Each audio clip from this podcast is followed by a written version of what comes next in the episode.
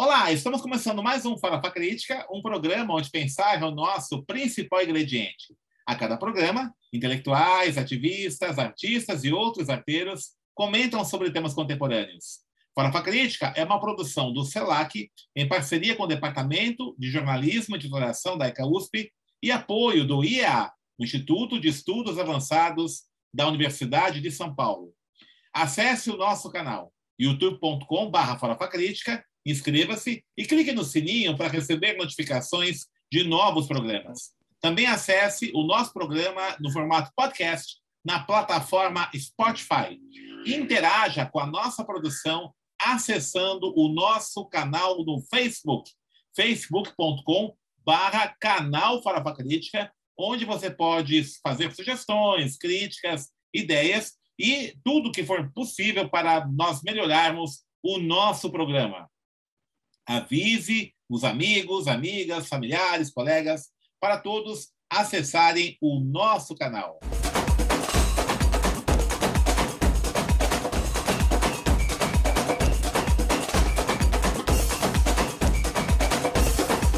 E o Farofa Crítica de hoje recebe o jornalista e crítico de arte Miguel Arcanjo Prado.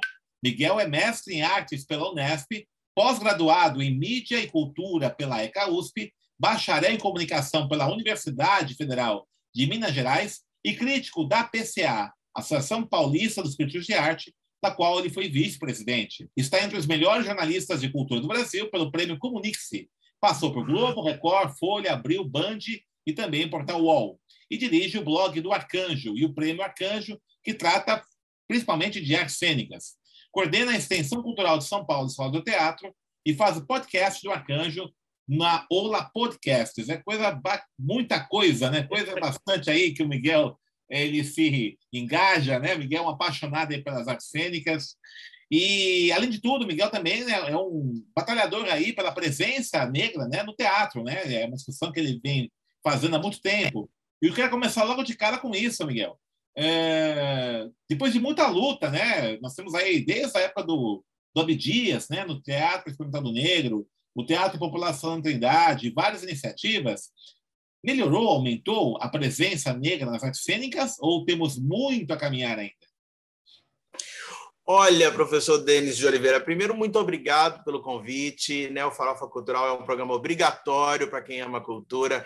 Você vem conversando aí, trazendo pensamentos que são necessários serem escutados.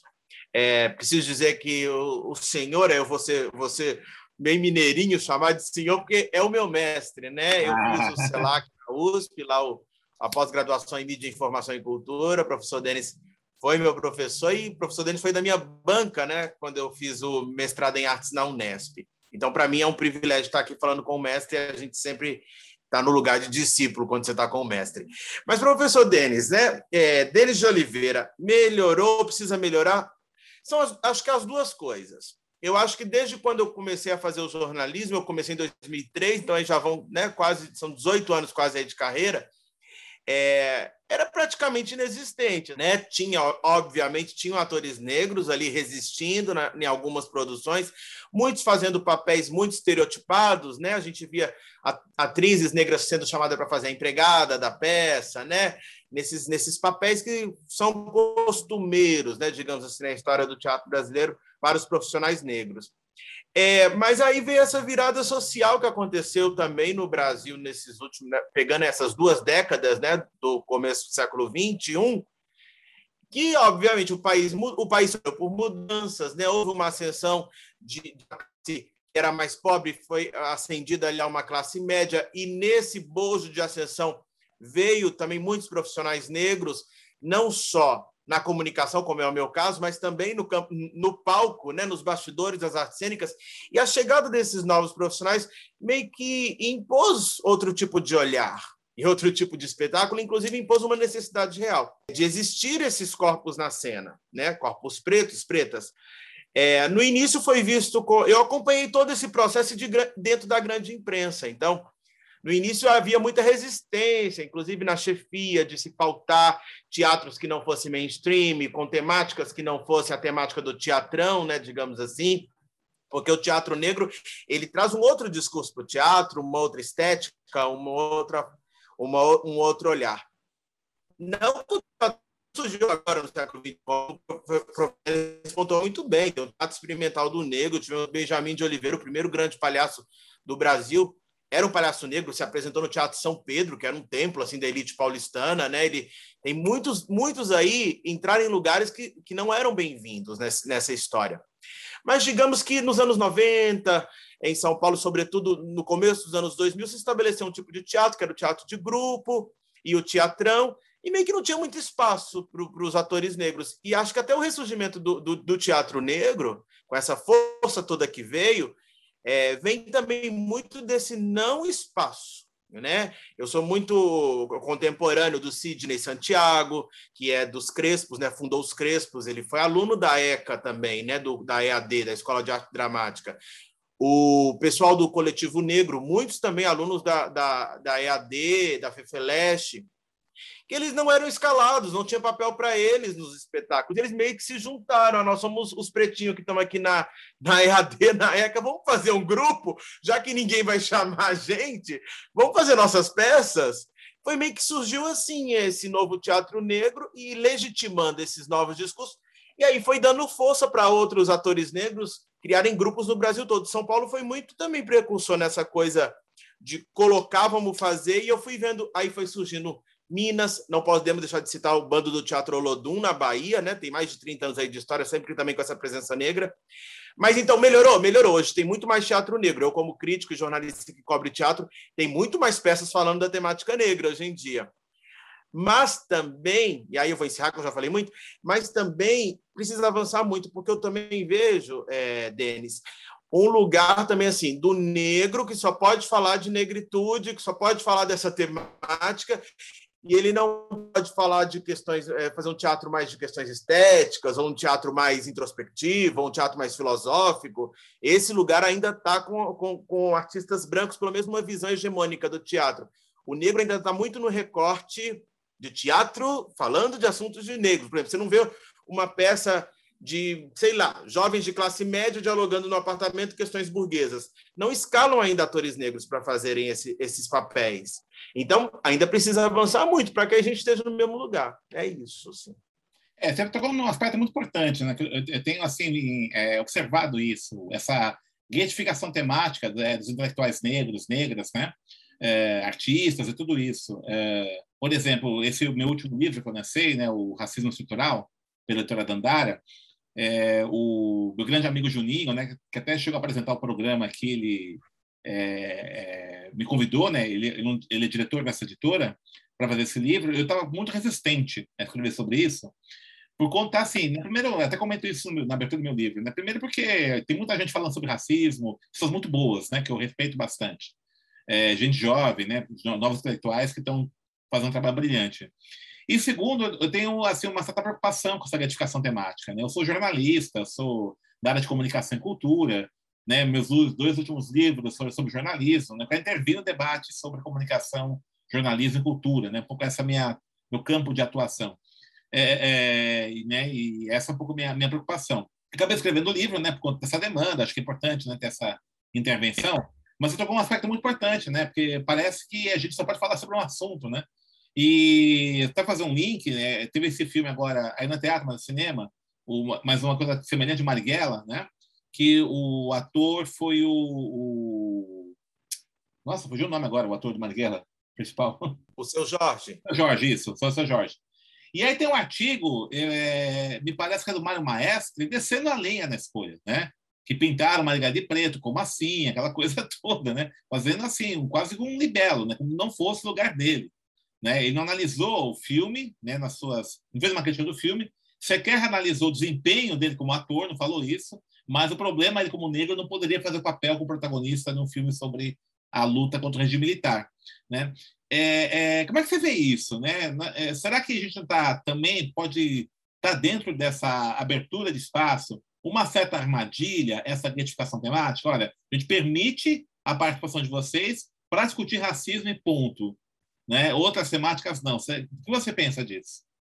Eu acho sim, eu acho que é uma armadilha sim, Denis, que a gente tem que ser muito cuidadoso, porque também fazemos, integramos aí também todos nós, né? É, é, digamos que gerações que trilharam esse caminho, que abriram essas portas para que a gente chegasse aqui, mas que também o, o, o, artista, né, negro, preto, preta, negra, ele não pode se, se contentar com esse lugar, porque é, é, é, um, é, o artista também ele, ele, faz proposições artísticas, não necessariamente o tempo inteiro de leituras talvez é, sociológicas ou políticas, mas pode ser também de um viés estético, de um viés por um outro lugar, ou às vezes num viés, enfim, que o artista queira. Tentaram muito me enquadrar e não me enquadravam no começo da minha carreira.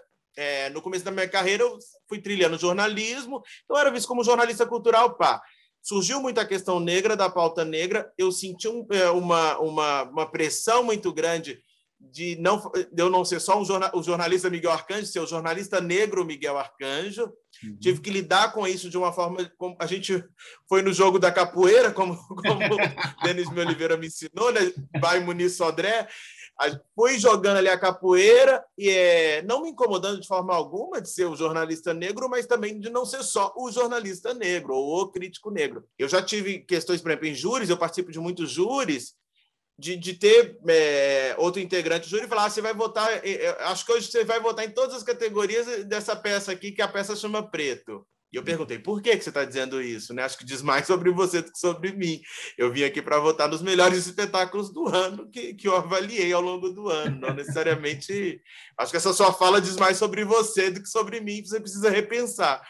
É, então, eu acho que querem colocar a gente nessa caixinha assim eu presto muita atenção, por exemplo, nas curadorias, né? Está até acontecendo, por exemplo, agora a Bienal Sesc de Dança.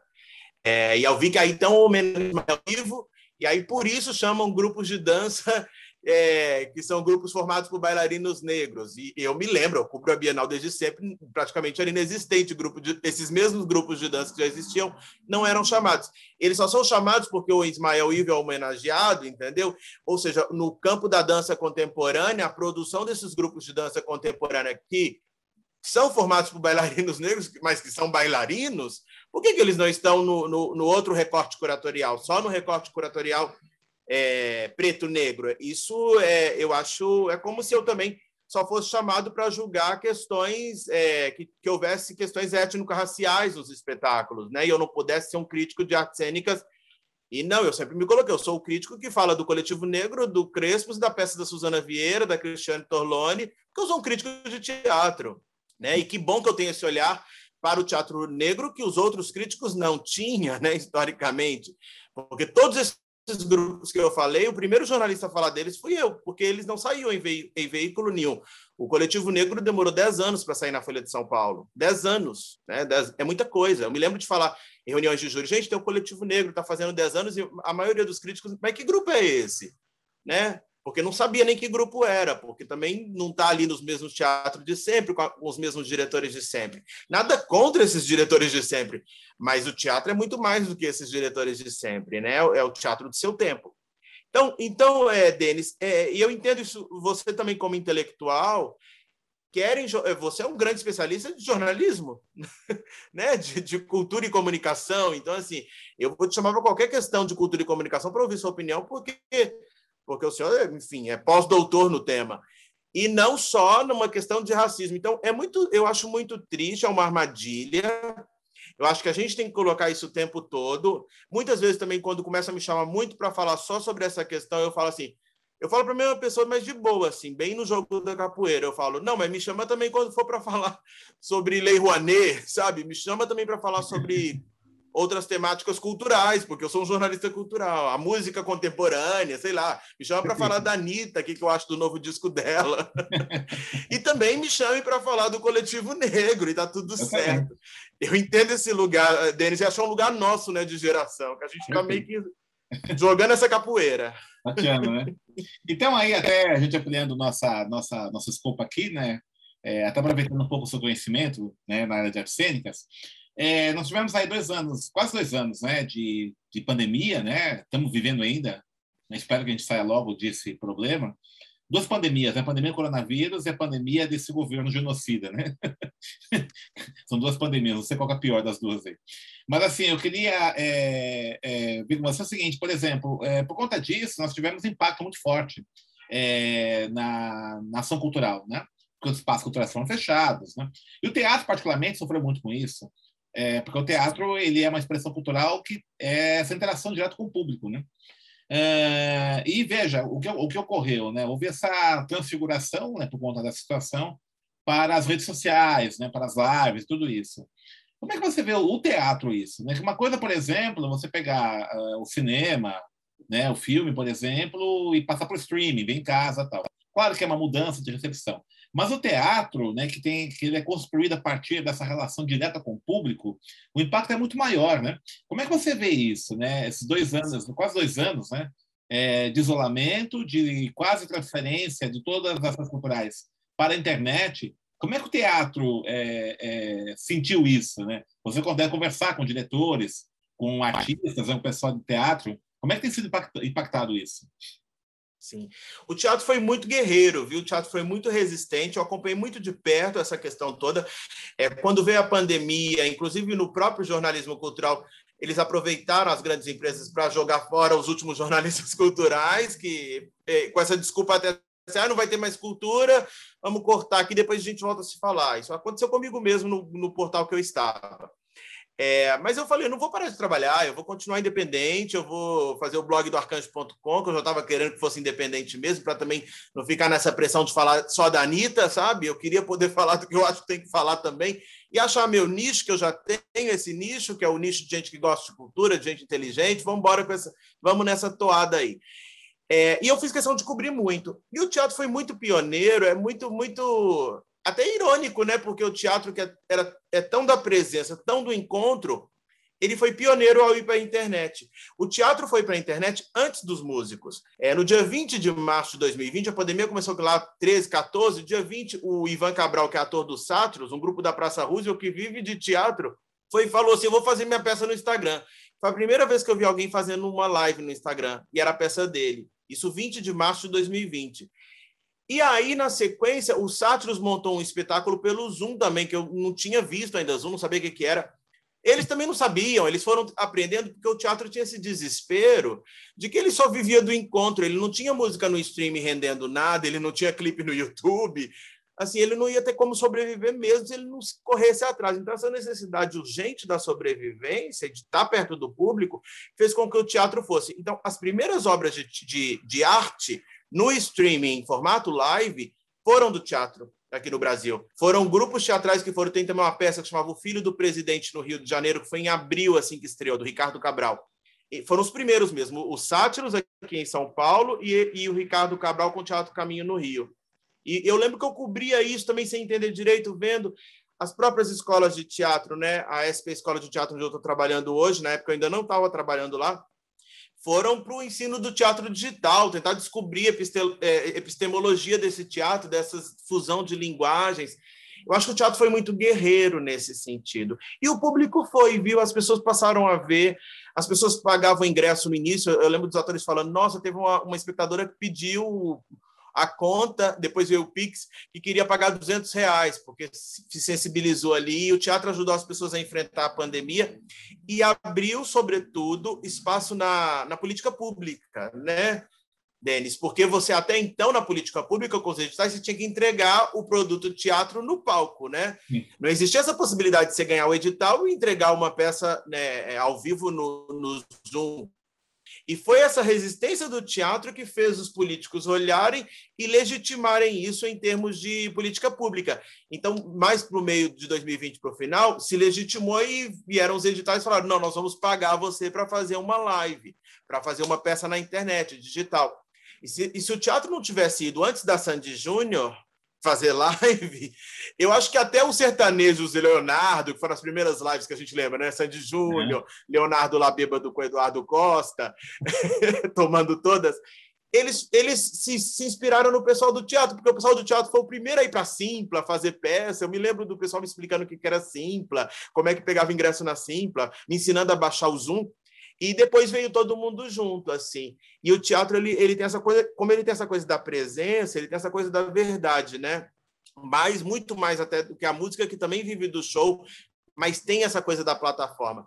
o teatro foi muito parceiro, foi um ajudando o outro. E abriram espaço, um indicava o outro, a peça do outro para o público, coisa que você não via nas grandes lives. Eu, eu, como uma jornalista de música, Adriana de Barros, uma querida, a gente até chegou a fazer um movimento assim, abrir live para os famosões colocarem músicos, uns três, quatro músicos tocando uma musiquinha ali antes da live, já que eles tinham um milhão de pessoas às vezes vendo a live. E eles não fizeram isso, sabe? A gente também não esquece isso. Os grandes não fizeram, não abriram a live deles para participações de gente menor, para ganhar dinheiro para os holds, enfim, por aí. Mas, então, é, Denis, eu acho que vai conviver agora. Eu acho que as peças vão ter a peça no palco, que já está voltando tudo, mas agora os atores também aprenderam a, a, ir, a, ir, conversando com o público nas redes, fazer uma cena também para chamar, ou até mesmo fazer espetáculos diretamente para o digital. E o, o, que ganhou também foi a projeção internacional do teatro brasileiro. O próprio Sátiros, que foi o primeiro a fazer isso, eles fizeram aquela peça Arte de Encarar o Medo, eles ganharam o prêmio na Índia, eles ganharam o prêmio em Los Angeles, um, um prêmio também em Nova Jersey, e fizeram a peça depois. Primeiro fizeram com os atores brasileiros, depois eles fizeram peça com atores africanos, europeus, indianos, é, dos Estados Unidos e aqui da América Latina. Então, assim, chegou um momento que eles estavam fazendo uma peça com atores de cinco continentes, cada um um fuso horário, aqui no Zoom, cada janelinha era uma cena. Acho que assim, a gente nem sabe o que, que isso vai dizer em termos de linguagem artística, mas eu acho que criou aí uma, tem uma nova linguagem surgindo também, né? Mas eu sou amante do teatro, acho que a gente, podendo voltar também para o palco, que exista de novo o teatro, a gente ali olho no olho. Mas eu sou super aberto também ao teatro digital. Você tem medo é, que com essa. É, acho interessante esse seu depoimento, né? Que você fala aí da, da possibilidade né, de uma construção de uma nova linguagem, uma nova estética, né? A partir dessa ida para o digital, né? Então é interessante isso. É, por outro lado, você não acha, né? Que você fale um pouco sobre isso, que eu já vi falas a respeito desse assunto, que é, é, essa, esse período de isolamento, né, de fechamento dos espaços é, dos palcos, né, não possa ter uma redução desses espaços, desses teatros, por exemplo, até porque você conhece vários espaços alternativos, né, e passaram situações muito difíceis, né, nesse período. Sim. Você não, você não acha, acha risco ainda estão passando, né? Ainda estão passando, então. Ainda estão passando. Por quê? Sobretudo quando começou a voltar, para o teatro grande voltar é muito mais fácil, porque ele tem muito mais lugares, ele consegue fazer distanciamento. As salas alternativas, a característica delas é o teatro chamado é. underground, né? Né, o Teatro da Praça Roosevelt, são salinhas muito pequenininhas, com 40, 50 pessoas. Então é muito mais difícil você fazer um espetáculo com distanciamento, com um elenco grande. Né? O, o próprio Sátiros que eu citei faz peça com 17 pessoas, 18. Às vezes você tem o mesmo tanto, tanto de gente no palco e na plateia. É, eu, eu acho que sim, a gente teve fechamento de muitas salas. O Viga Espaço Cênico mesmo ali no Sumaré destruíram, vão fazer um prédio, né? não conseguiram segurar.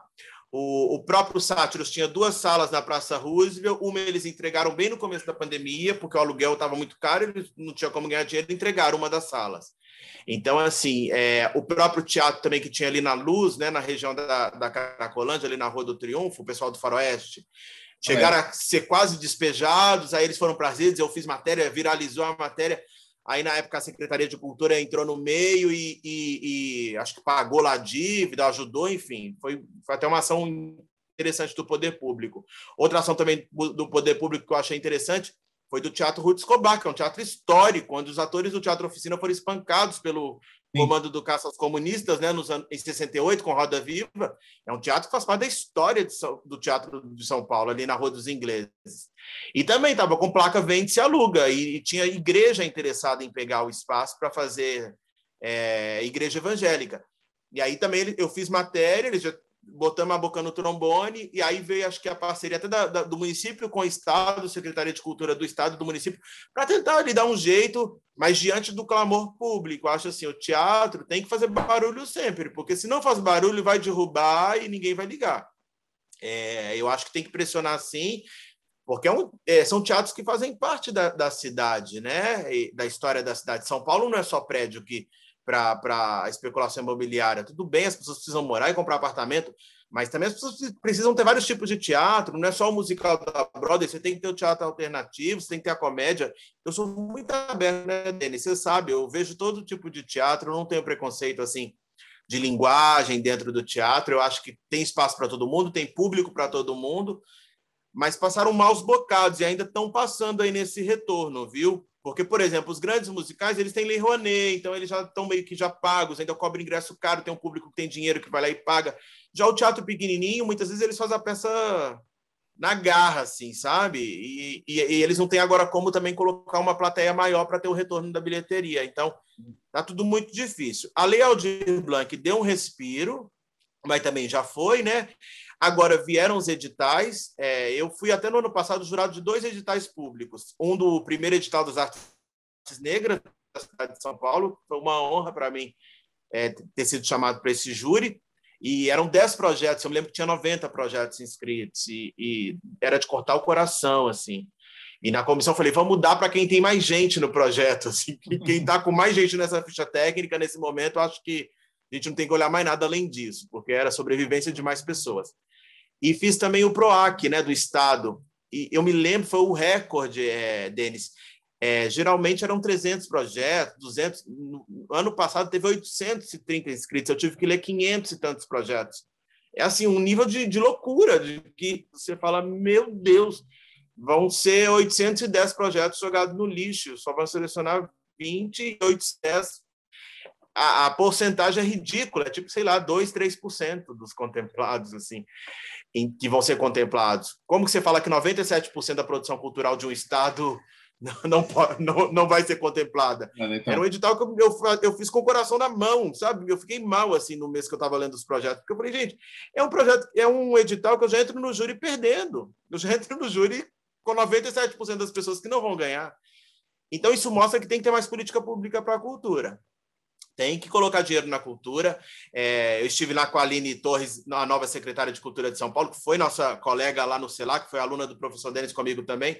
O que eu achei interessante no que ela falou foi que tem que mostrar para as pessoas que cultura gera renda também. Já que o discurso é só a renda, a gente precisa mostrar que tem o, tem o bilheteiro, tem o pipoqueiro, tem o motorista do Uber que leva a pessoa lá para ver o teatro. A pessoa sai, ela sempre toma uma cerveja no bar do teatro. Ou ela vai para uma pizzaria, ela come a pizza. Ou ela vem para São Paulo para fazer turismo, para ver um teatro. Quantas, uma amiga minha de BH veio só para ver Roda Viva, porque ela era louca para ver Roda Viva com Zé Celso. Ela comprou uma passagem de avião, ficou um fim de semana em São Paulo para ver Roda Viva. Olha, ela gastou uma passagem de avião, ela gastou Uber, ela comeu no aeroporto. Olha quanto dinheiro para quantas pessoas ela deu por conta de dessa coisa que o teatro desperta, né? Não quero ver essa peça. Então acho que a gente tem que desenhar isso mais. Acho que a cultura sempre brigou com os números. A cultura sempre teve medo dos números, mas infelizmente o, o mundo e a gestão pública é feita por números. A gente tem que aprender a colocar que a gente também gera renda. A cultura gera renda, gera dinheiro e gera emprego para um monte de gente. É isso. É, e também é uma coisa muito, muito. É, eu concordo, acho que é isso mesmo, né? Tem um circuito aí econômico, né, movimentado pelo teatro. Mas eu vejo, não sei o que você pensa, assim, o, Miguel, é, a gente está passando um momento muito complicado, no qual parece que a única forma de ser ser humano, né, de ser sujeito, é você produzir e consumir, né? E essas dimensões outras, né, da vida humana parecem jogadas de lado. Então, é, você estudar é bobagem, né? Se não tiver nenhum tipo de possibilidade de ascensão profissional, você ler um livro, você é ao teatro e ao cinema. É uma coisa impressionante, né? Como é que você está tendo uma, uma, parece uma brutalização da condição humana, né? Como é que você vê isso? Porque você vê uma peça de teatro, veja, não é, é acho que tem todo esse cuidado, acho que concordo com você, mas é uma coisa importante, né? Para você debater, para você ver outras possibilidades, você discutir, você né, cultivar o espírito humano, né? Como é a ideia de cultura, né? de colher e cultivar. Né? E parece que esse discurso do sistema-direita ele tem uma visão obtusa de ser humano, né? Obtusa mesmo, em todos os sentidos, né? Então me preocupa muito isso, né? Você falou agora, o Tati Escobar, né? Eu, eu acompanhei isso. E ver, nada contra as igrejas, é claro, mas tem muita igreja no Brasil, né?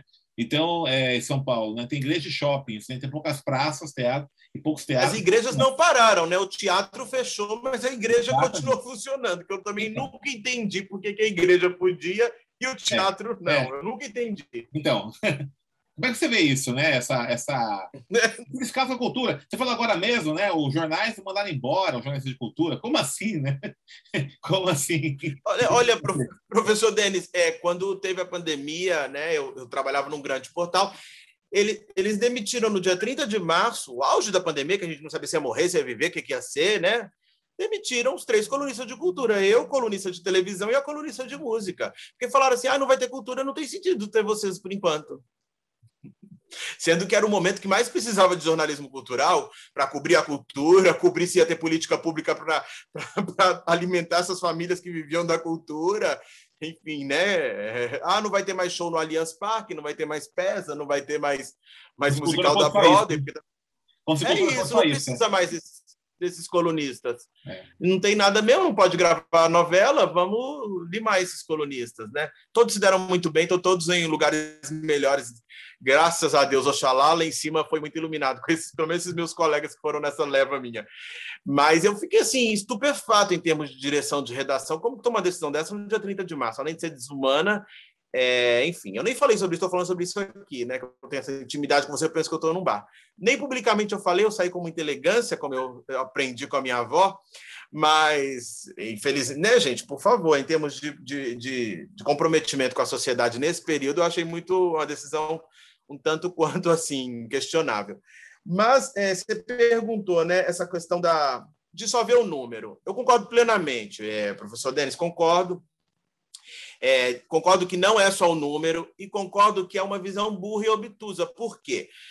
Pega aí um, um advogado, que não tem nada a ver com a, o campo das cênicas, ou um engenheiro, ou mesmo um publicitário. Ele vai ver uma peça que às vezes é ele vai ver um recado ali social, alguma coisa que vai despertar nele uma um, vai dar para ele o que nenhum curso talvez vai dar que é essa coisa que a, a arte mexe, mexe, no coração, né? E a arte te atualiza também de questões sociais. Então, talvez um publicitário, quando ele for fazer uma campanha, vamos pensar em termos capitalistas, essa peça que ele viu ajudou ele a criar essa campanha.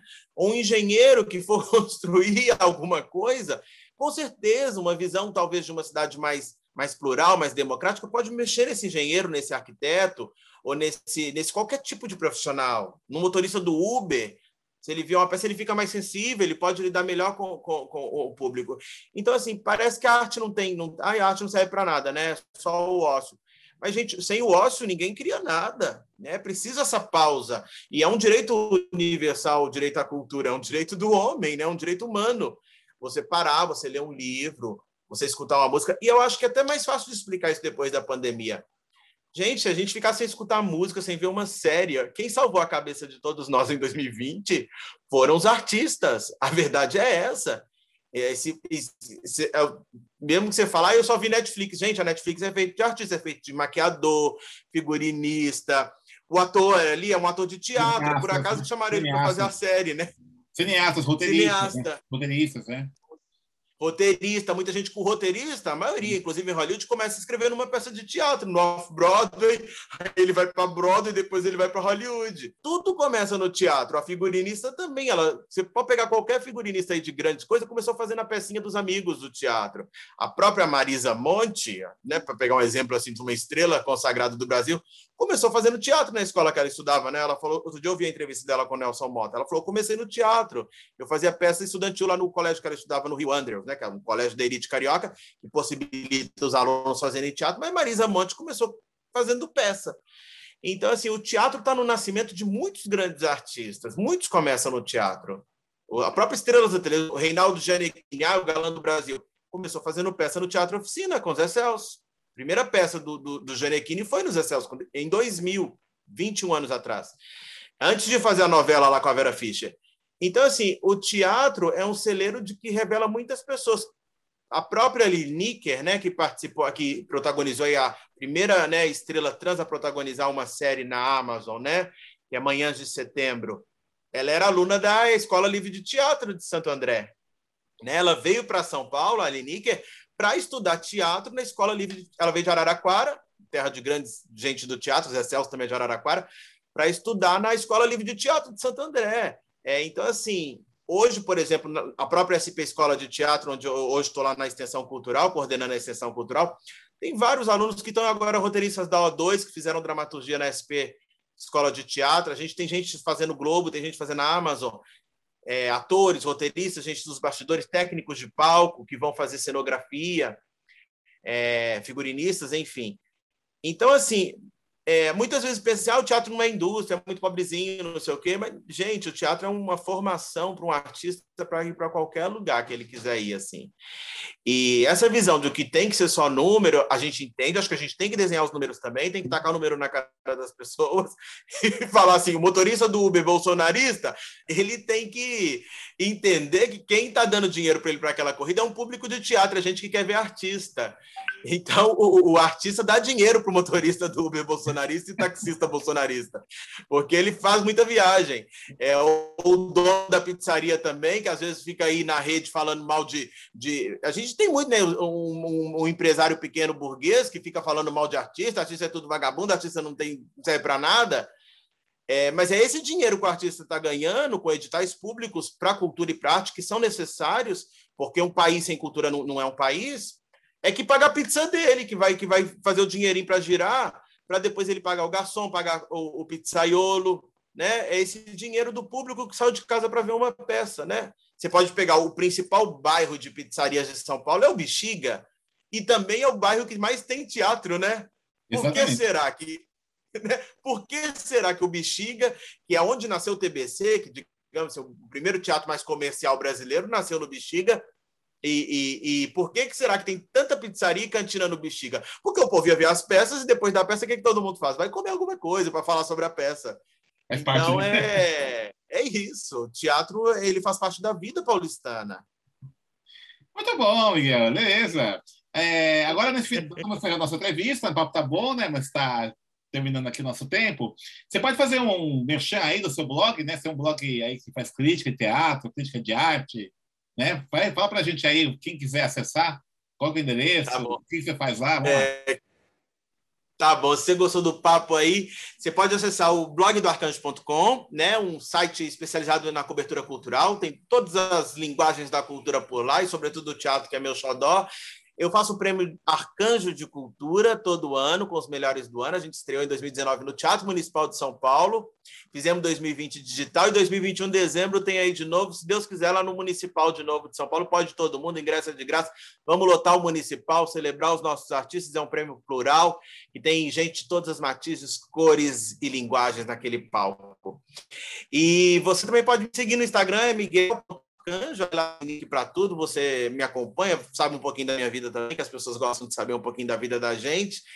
E, e se você também quiser fazer algum curso na área de teatro, né? Eu estou na extensão cultural da SP Escola de Teatro, que tem cursos de graça, os cursos estão aí para a sociedade, tem cursos de maior duração, cursos técnicos, né? Em oito linguagens aí, desde atuação, direção, dramaturgia, técnicas de palco, cenografia, figurino e humor também, quem quer fazer stand-up, ser palhaço, tem tudo lá. E também cursos de curta duração, que aí eu sou curador, que são os cursos de extensão cultural são sempre de graça. Quiser saber, é arroba escola de teatro ou spescoladeteatro.org.br. Se inscreva, faça os cursos, me dá dor no coração quando o curso não está lotado ou quando não tem está bombando de inscrição, porque é dinheiro público, a gente faz para as pessoas fazerem. Então, assim, conta para os amigos, não vai fazer? Conta para no grupo da família, para de brigar por política no grupo da família e fala: olha, a gente tem esse curso aqui de graça, quem quer fazer? Ajuda que vai ser bom para todo mundo. E Denis, obrigado pelo convite. Você é meu mestre. Eu tenho uma relação de muito carinho e gratidão. E eu faço questão de dizer aqui que, que você é um cara que abriu muitas portas para muita gente, sabe? Na formação, de colocar. É, e aí eu, eu falo como alguém que vem da, da, da, periferia, alguém que vem da escola pública, alguém que é filho de uma empregada doméstica, alguém que é negro. E, e, eu vejo outros pares também de toda uma geração assim que você colocou a gente lá na USP, a gente estudou, aprendeu muito, e eu vejo essas pessoas galgando muitos espaços. Atualmente temos a primeira secretária de cultura negra da história da cidade de São Paulo, que foi aluna do Denis e fez gestão cultural com o professor Denis de Oliveira. Então, assim, eu acho que ela nunca imaginava que em pouco, tão pouco tempo a aluna do CELAC seria secretária de cultura da maior cidade da América Latina. Então, assim, um lugar que nunca foi ocupado por uma mulher negra. Isso é histórico, eu fiz questão de lá entrevistá-la mesmo, falar do professor Denis, porque o trabalho que, que a sementinha que você plantou, professor, ela está começando a germinar e a gente sempre vai dar esse crédito que você que abriu essas portas para todos nós. A gente aprendeu muito com você e eu aprendo sempre. E eu falei muito, porque hoje eu, eu sempre acostumei a ouvir o Denis falar. Hoje ele quis que eu falasse. Isso, é, lógico, você fala.